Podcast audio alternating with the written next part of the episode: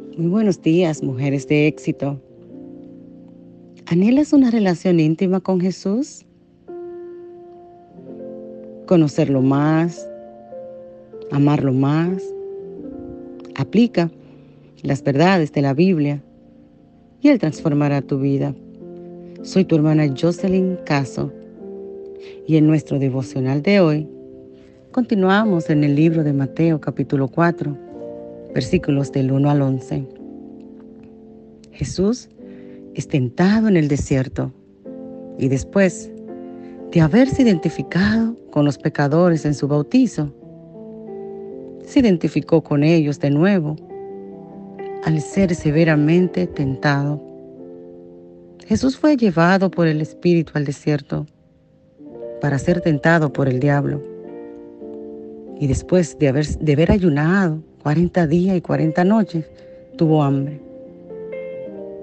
Podemos ver este remarcable contraste con la gloria de ese bautizo de Jesús y el gran desafío de ser tentado por el diablo. En ese entonces fueron las aguas del Jordán. Ahora vemos a Jesús en ese desierto árido. Había multitudes enormes en el bautizo, pero en el desierto Jesús se encuentra en soledad y silencio. El Espíritu reposaba como una paloma sobre Jesús durante el bautizo, pero en el desierto el Espíritu lo llevó allá. En ese entonces el Padre lo llama Hijo amado, pero en el desierto escuchaba la voz de Satanás, el tentador. En ese entonces Jesús fue ungido pero en el desierto era atacado. Jesús no necesitaba ser tentado para crecer, sino que él soportó la tentación para poderse identificar con nosotros, para demostrar su carácter santo y sin pecado. Hebreos 2.18 lo confirma. Debido aquel mismo ha pasado por sufrimientos y pruebas, puede ayudarnos cuando pasamos por pruebas. Junto a nuestros deseos por servir a Dios, mis amadas, se nos presentan tentaciones como se le presentaron a Jesús. Jesús fue tentado por el demonio en tres diferentes maneras. A través del placer. ¿Qué representa el pan?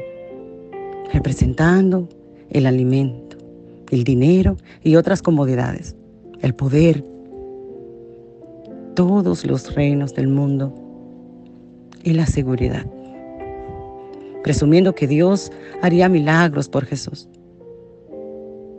¿Cuáles son tus tentaciones? ¿Cuáles son aquellas cosas que te apartan de Dios? Ya conocemos a Jesús como uno que conoce la realidad de las tentaciones. Durante el ministerio de Jesús, las tentaciones estuvieron presentes y por lo tanto van a estar presentes todos los días de nuestras vidas. Nuestras tentaciones pueden ser diferentes, pero la realidad es la misma. Para mí es de gran impacto el versículo 11 de Mateo 4. Entonces, el diablo se fue y llegaron ángeles a cuidar a Jesús. Amadas, cuando Abraham pasó la prueba, Dios le bendijo. Cuando Jod pasó la prueba, Dios le bendijo. Dios bendijo a Jesús. Hay esperanza para nosotros aquí.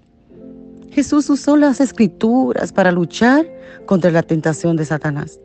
Él no usó poder sobrenatural, inaccesible para nosotros, sino que peleó como hombre en esa batalla.